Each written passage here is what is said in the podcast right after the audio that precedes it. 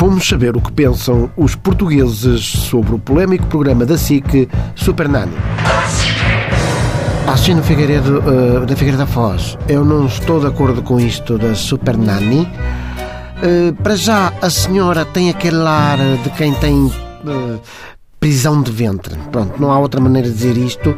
E os miúdos, para mim, eram todos corridos à lamparina. Porquê é que não fazem programas para miúdos que lhes ensinem ciências ou história? Uma coisa divertida, apresentada pela Sónia Areuso, em calções ou mini saia, que ela tem jeito para a criançada. Eu gosto muito de a ver no Panda, vestida de bombeira e professora, com, com os calções ou, mini saia. Às vezes até ponho para trás. Hum, isso é que é.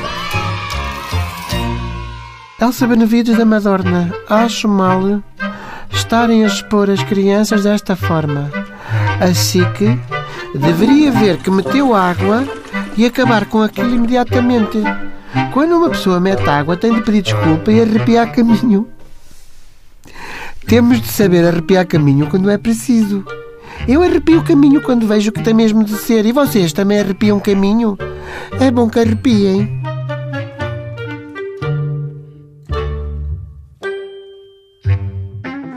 Suzete Pires de Gondomar. Olha, quem precisava de levar um corretivo da Super Nani eram os youtubers. Cambada de fedelhos que ganham rios de